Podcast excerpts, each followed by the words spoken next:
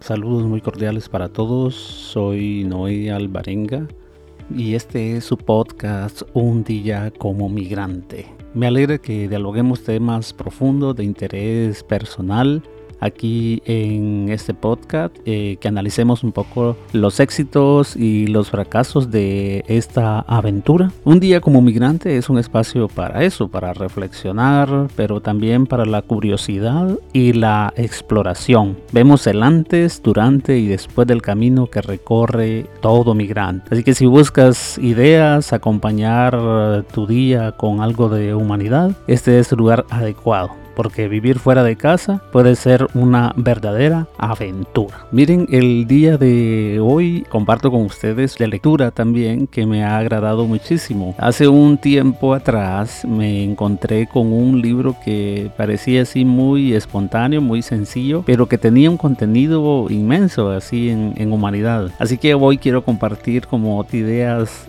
de, ese libro que a mí me llamaron la atención y que van relacionados también con el podcast que tenemos, que va en sintonía de, ir buscando caminos novedosos, de ir viendo que en medio de las adversidades de cada día, en cualquier lugar que nos encontremos, eh, vamos a tener eh, situaciones que son verdaderos desafíos y otras que mm, se presentan como algo novedoso, siempre como algo nuevo y que nos alegran el día no solamente de una manera así espontánea, sino que nos dan un soporte interior fundamental para trabajar, para la fortaleza en nuestros proyectos personales, comunitarios, en fin, son eh, experiencias que nos pueden ayudar muchísimo y nos dan mucho ánimo y fortaleza para permanecer siempre firmes y enfocados en nuestros propósitos.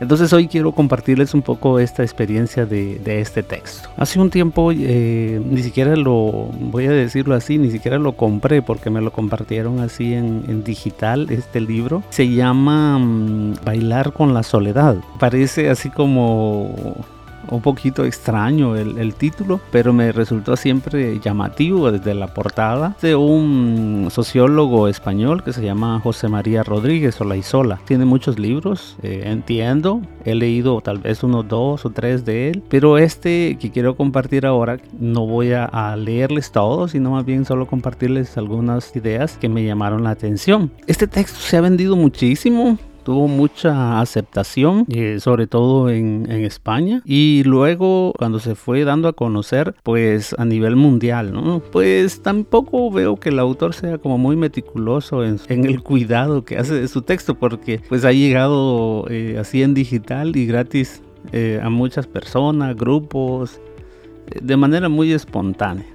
Entonces también me llamó la atención esa, esa realidad. Hablar de migración y hablar de soledad pueden ser dos realidades que son muy amigables, ¿no? O por lo menos las tenemos que asumir con una amistad profunda, porque es muy típico la migración normalmente padecer de la soledad. Pero también no sé si ustedes se han dado cuenta que uno a veces puede estar en medio de mucha gente y sentirse solo. Así por el contrario, podemos estar de verdad físicamente solos en un lugar o lejos de casa y sentirnos acompañados, sentirnos bien, sentirnos que estamos con otras personas y no experimentar esa soledad de una manera así tan eh, sufrida, ¿no? Pero es un hecho que hablar de migrante y hablar de, soledad es, es algo muy natural y propio de ese modo de vida. Estar fuera de casa pues siempre va a representar aquellos momentos, sobre todo, no sé, en Latinoamérica celebramos mucho la Navidad así en familia y puede ser que en esos momentos se afiance un poquito más la soledad y en vez de de disfrutarla como un espacio para, para estar o madurar o, o hacer la experiencia personal, pues se puede convertir en un sufrimiento y podemos padecerlo, ¿no? Eh, así en, otras fiestas, yo digo Navidad, pero eh, la acción de gracias aquí en, en, Norteamérica pues parece también un, un momento así muy familiar y las personas que están fuera de casa pues también lo experimentan así como, como algo difícil de, llevar o de integrar. Por lo tanto, el tema de la soledad pues no nos es indiferente. A veces también en la experiencia así que compartimos, no me doy cuenta que muchas situaciones están conectadas justamente con eso. Tenían de fondo una soledad que como dicen hoy muy popular esa palabra, no se gestionó positivamente o no se logró integrar asertivamente.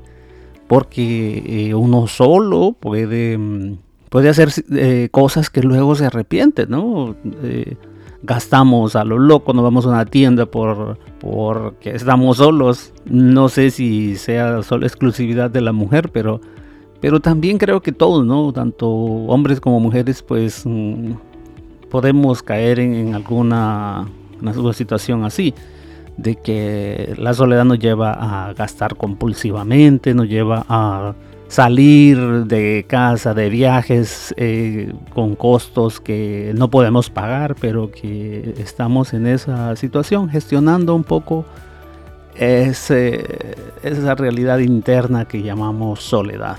En conclusión, así a modo de introducción, podemos decir que este tema no, no nos es indiferente. Repito, no es indiferente, es, es parte de nuestra vida. Eh, ya sea que estemos eh, incluso en casa, con nuestra familia, eh, con tu pareja, pues a veces sí se necesita un espacio personal para moverse un poco con y conectar con tu vida interior, con tu, digámoslo en sentido así, espiritualidad, se vuelve hasta necesario, ¿no? Muchas veces se vuelve em, urgente por el ajetreo del día, de los hijos, de eh, los compromisos del trabajo, las responsabilidades sociales, en fin.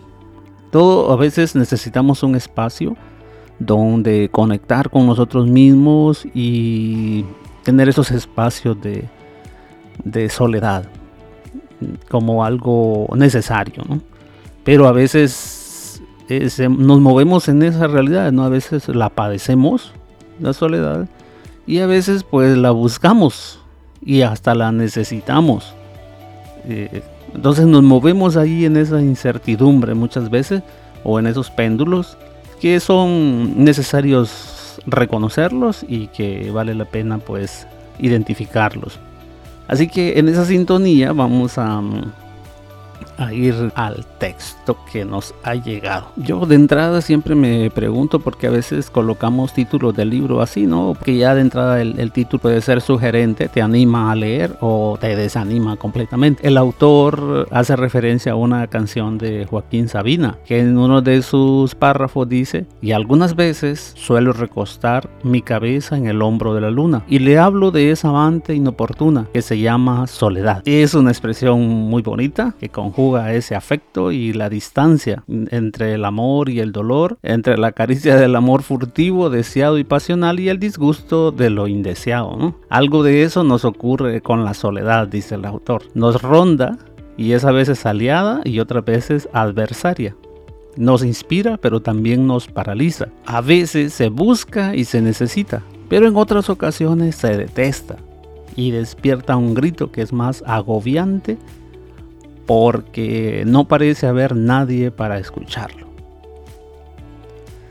Ese es como el plato de entrada donde nos ubica el autor.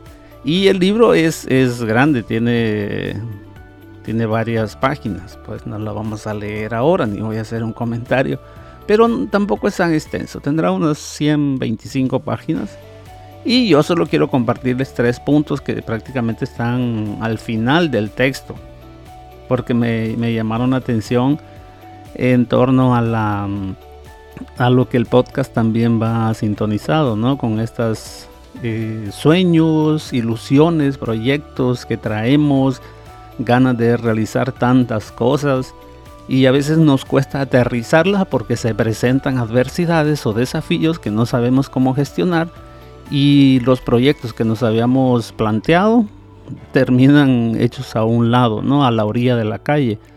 Y terminamos enrollados con situaciones así como esta. Entonces la soledad puede ser uno de los obstáculos eh, que nos cuesta gestionar el momento de mm, enfocarnos en nuestros propios proyectos. Y es algo muy personal, ¿no? Es, es algo que requiere a veces pedagogía para saber gestionarlos, movernos, identificar aquellos momentos o aquellas acciones o aquellas situaciones que, en las que nos vemos envueltos por la misma soledad mal gestionada o porque la hemos sufrido, como dice el, el autor. Entonces, a veces pues sí hay que tomarnos en serio nuestra vida interior, ¿no? A veces hay que escucharnos un poco, qué es lo que nos está diciendo nuestro interior porque pues puede ser que ahí encontremos también la salida, puede ser que ahí encontremos también el espacio para, para seguir enfocados en, nuestras metas, proyectos que nos hemos hecho, sobre todo iniciando el año. La propuesta del autor de, de bailar con esta realidad interior que a veces nos mete a problemas o a veces la disfrutamos, ¿verdad? Nos invita a salir de nosotros mismos también. Pues es propio a veces de, películas, ¿no? Que mm, cuando no se pueden expresar realidades profundas, se hace a través de un baile, se, hace a través del arte, de la música, por ejemplo, se, se pone una canción que nos lleva a um, vivir momentos en las películas que en el cine que, que, son trascendentes. Y esto parece ser la, idea del autor. ¿Cómo podemos eh, cogerle el ritmo que lleva? ¿Cómo poder movernos con los pies al ritmo que nos propone o le proponemos nosotros? Eso de, las películas, la música, te dan saltos así, ¿no? De, un mundo en movimiento que se convierten a veces en relatos sobre lo que viven los personajes. Y mm, pues pudiéramos también decir eso, que digamos, tenemos muchos motivos para, para estar solos, ¿no? Para encontrarnos con la soledad. Uno es vivir solos, pues si estamos fuera de casa y vivimos solos, pues seguramente la soledad tiene que ser algo que fluye en, la casa y en nuestra vida personal. Mucha gente se siente sola porque lo está, ¿no? O sea, ese es un hecho que, no necesita mucha reflexión. No lleva décadas eh, en algunas sociedades, por ejemplo, en Europa, donde muchas personas viven solas, pero también aquí en Norteamérica, ¿verdad? Pues sí, también se, vive mucho la, soledad. Em, entre quienes mm, no comparten vivienda, por ejemplo, un porcentaje muy alto es el de los mayores de 65 años. Si vamos a las estadísticas también vamos a encontrar em, un número muy alto en torno a esto, las personas que, que viven solas, ¿no? Quizás por el aumento de la esperanza de vida que hace que haya más personas que sobreviven más tiempo a, su pareja, por ejemplo, eh, puede ser también un, desafío porque mm, no sé si se han fijado que, que cuando hay parejas así, matrimonios que llevan 40, 50 años juntos y muere uno de ellos, se vuelve tremendo gestionar la soledad la ausencia de, su cónyuge es, mm, muy fuerte, afecta mucho a, las personas de, de la tercera edad. Entonces eso pues es un es una realidad, ¿no? Y a veces estas personas lo viven en silencio, cuando son adultos y, y no tienen cerca a sus hijos, se padece mucho otros pues son un poquito más condescendientes, ¿no? Los hijos, los nietos, eh, la vida social un poco. A veces en América Latina veo yo que muchas personas adultas van a la iglesia, em, se tienen por lo menos una afinidad social un poco más trabajada. Eh, no se quiere decir tampoco que toda la gente que vive sola lo viva como un problema. No, o como fuente de alguna carencia Muchos más bien lo han elegido y, otros tendrán fuera de casa suficientes grupos de amigos o contactos.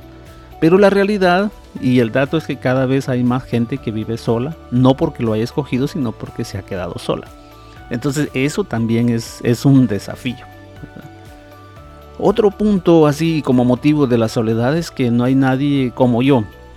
Si pudiéramos decir así, cuando el, autor usa un lenguaje especial, dice cuando las biografías se vuelven líquidas, porque está mm, citando a Bauman, que, tiene un, un, texto que se llama así, un autor que tiene un libro que se llama La sociedad líquida. Em, y pues haciendo un análisis de, de la sociedad, pues vamos a ver que el mundo contemporáneo es así como líquido eh, que quiere decir que muchos recipientes sólidos que antes permitían contener la vida social se han difuminado, se han perdido y por eso ahora nos queda tan solo una vida líquida, flexible, incontenible, que fluye y se desparrama en todas las direcciones. Hoy todo es eh, rápido, todo es uh, a la carrera y hoy nada, nada se quiere tener, ¿no? Todo es así como que un video de TikTok duró mucho tiempo hablando, entonces ya lo pasamos, next. Y, así todo es como muy fluido.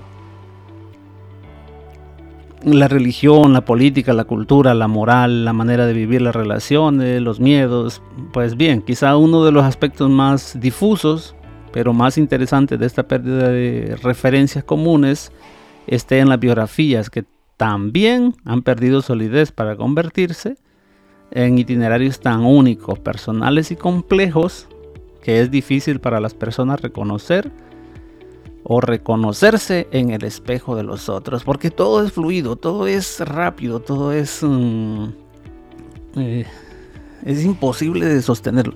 Y sobre todo con las generaciones eh, ya adultas, verdad les ha costado adaptarse a, esta, estos nuevos mundos tan líquidos, tan rápidos, tan sin referencia alguna.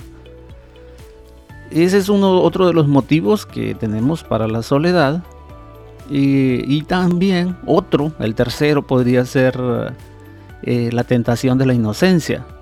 El filósofo francés Pascal Bruckner quien acuñó la expresión de la tentación de la inocencia eh, para describir una tendencia imparable en el mundo contemporáneo. Nos alertaba un poco de esto. Eh, es como esa tendencia a lavarse las manos, eh, pretendiendo no ser responsable de nada, ¿verdad? Está como difuminado de la responsabilidad que nos vincula a nuestra capacidad para hacernos siempre las víctimas, o, verdugos y para declararnos inocentes siempre y en todo lugar. Esa es otra de las, de las motivaciones que esconde la, la soledad. Entonces estos filósofos también nos ayudan como a identificar, a ponerle nombre a esta realidad. Un cuarto elemento es aquellas que mm, como fachadas que tenemos y decimos no porque a aquellos les va bien y a mí me va terrible. Siempre a los demás les va bien y a mí me va mal. Ese es uno de los aspectos también que surge muy seguido en estas raíces así de, de la soledad. Porque esta sociedad como que vive como de escaparates, ¿verdad? Es posible pensar que todo lo que a ti te falta o añoras está plenamente consolidado y conseguido en muchas vidas que se entrecruzan con la tuya.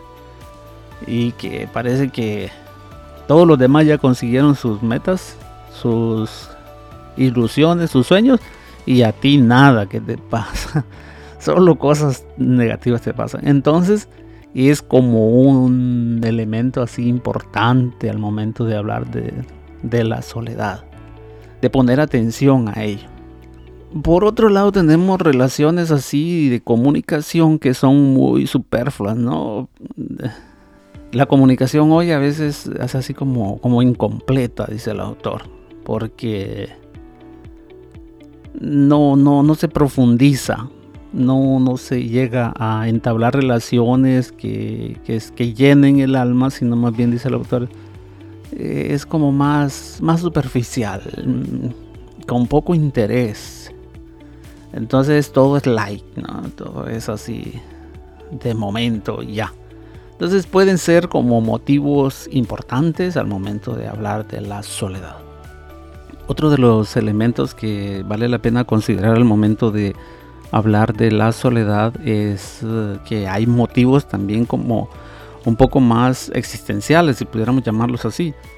Eh, a mí en el texto que escribo también me gusta hablar de, de heridas como nuestros achaques personales es no sé qué expresión utilice, pero es eso como, como esos traumas, puede ser como la expresión más formal. Siempre, todo mundo. Y nos cargamos y a veces nos la sufrimos y a veces pues sí, la padecemos, pero también podemos encontrarle una salida, ¿no? A veces esas mismas experiencias pueden ser motivo para ayudar a otras personas. En fin, tres motivos existenciales que, que hay en este mundo contemporáneo eh, que nos llevan a vivir, a afianzar más la soledad, es eh, la primera, podría ser la herida del amor, dice el autor, que es esa actitud de ir deshojando la margarita, ¿no? me quiere, no me quiere, me quiere, no me quiere. Y al final casi que caemos en cosas así, ¿no? cuán popular es en ver en las calles la cantidad de lugares que existen para hacer amarres de amor, para hacer eh, así un montón de limpias y cosas así, porque mucha gente cree que, que, tiene dificultades en eso, ¿no? O sea, es una herida, una herida así que, que, llevamos y muchas situaciones pues están marcadas por, por esa herida, dice el autor. Hoy nada es para siempre, hoy todo es así como lo rápido, lo urgente y pues todo se va camuflajeando, ¿no? No hay algo constante, sino más bien pues mientras se disfruta, mientras se le pasa bien y luego pues ya, hasta ahí llegó. Entonces las relaciones de pareja han caído también en eso. Em, la sociedad ha caído en cuestiones así muy líquidas, muy a la carrera. En, las últimas décadas, el hasta que la muerte nos separe ha pasado de ser un romántico deseo a una especie de sentencia o cadena perpetua capaz de desalentar al novio o la novia más enamorado, decía un, un artículo que cita el autor. Lo que antes eran 20 o 30 años de matrimonio, con el aumento de la esperanza de vida, ahora es de 80, un años en los hombres y 85, 6 en las mujeres, según el, el INE, podrían convertirse en 50. Y en la actualidad los matrimonios duran, por ejemplo, en España, que es el autor está citando, dice que duran una media de 16 años increíble, ¿no? Y, es bastante alto, pienso. Porque en otros lugares es mucho más bajo. Esa es una de las heridas que, lleva la sociedad contemporánea y a la que tenemos que estar también como alertas y nos confronta, porque nos confronta con, con algo importante de la vida, ¿no? aquello que nos mantiene con vida, con ilusión. En muchas situaciones también la migración no escapa de esto, ¿no? Al contrario, más bien muchas de las algunas de las motivaciones que, tenemos para salir de casa puede ser esta herida justamente. Así que mm, nadie está exento de esta, de esta realidad. Ponemos atención a ello, eh, ponemos, en fin, esta realidad de la constancia pues no, se presenta como una verdadera encrucijada hoy en día, ¿no? El tema de la afectiva, afectividad y el tema de la sexualidad, pues son eh, temas muy sensibles en la sociedad actual y mm, a veces nos lleva a afianzar esas, esas soledades porque estamos en espacios que, que no, como que no llegamos a madurar las relaciones, no llegamos a a consolidar lo que tal vez en otras épocas pudo haber sido unas relaciones de pareja más estables, hoy cuesta muchísimo más. La cultura es, mm, es muy desafiante. Esta herida entonces es parte de, un amor vulnerable, voluble, efímero, que en algunos casos pues se ha convertido en una caricatura del romanticismo, en otra forma de egoísmo que necesita contraparte o en un sucedáneo de aquel amor sólido que tan maravillosamente describió San Pablo en, la carta a los Corintios. El amor es comprensivo, el amor es servicial.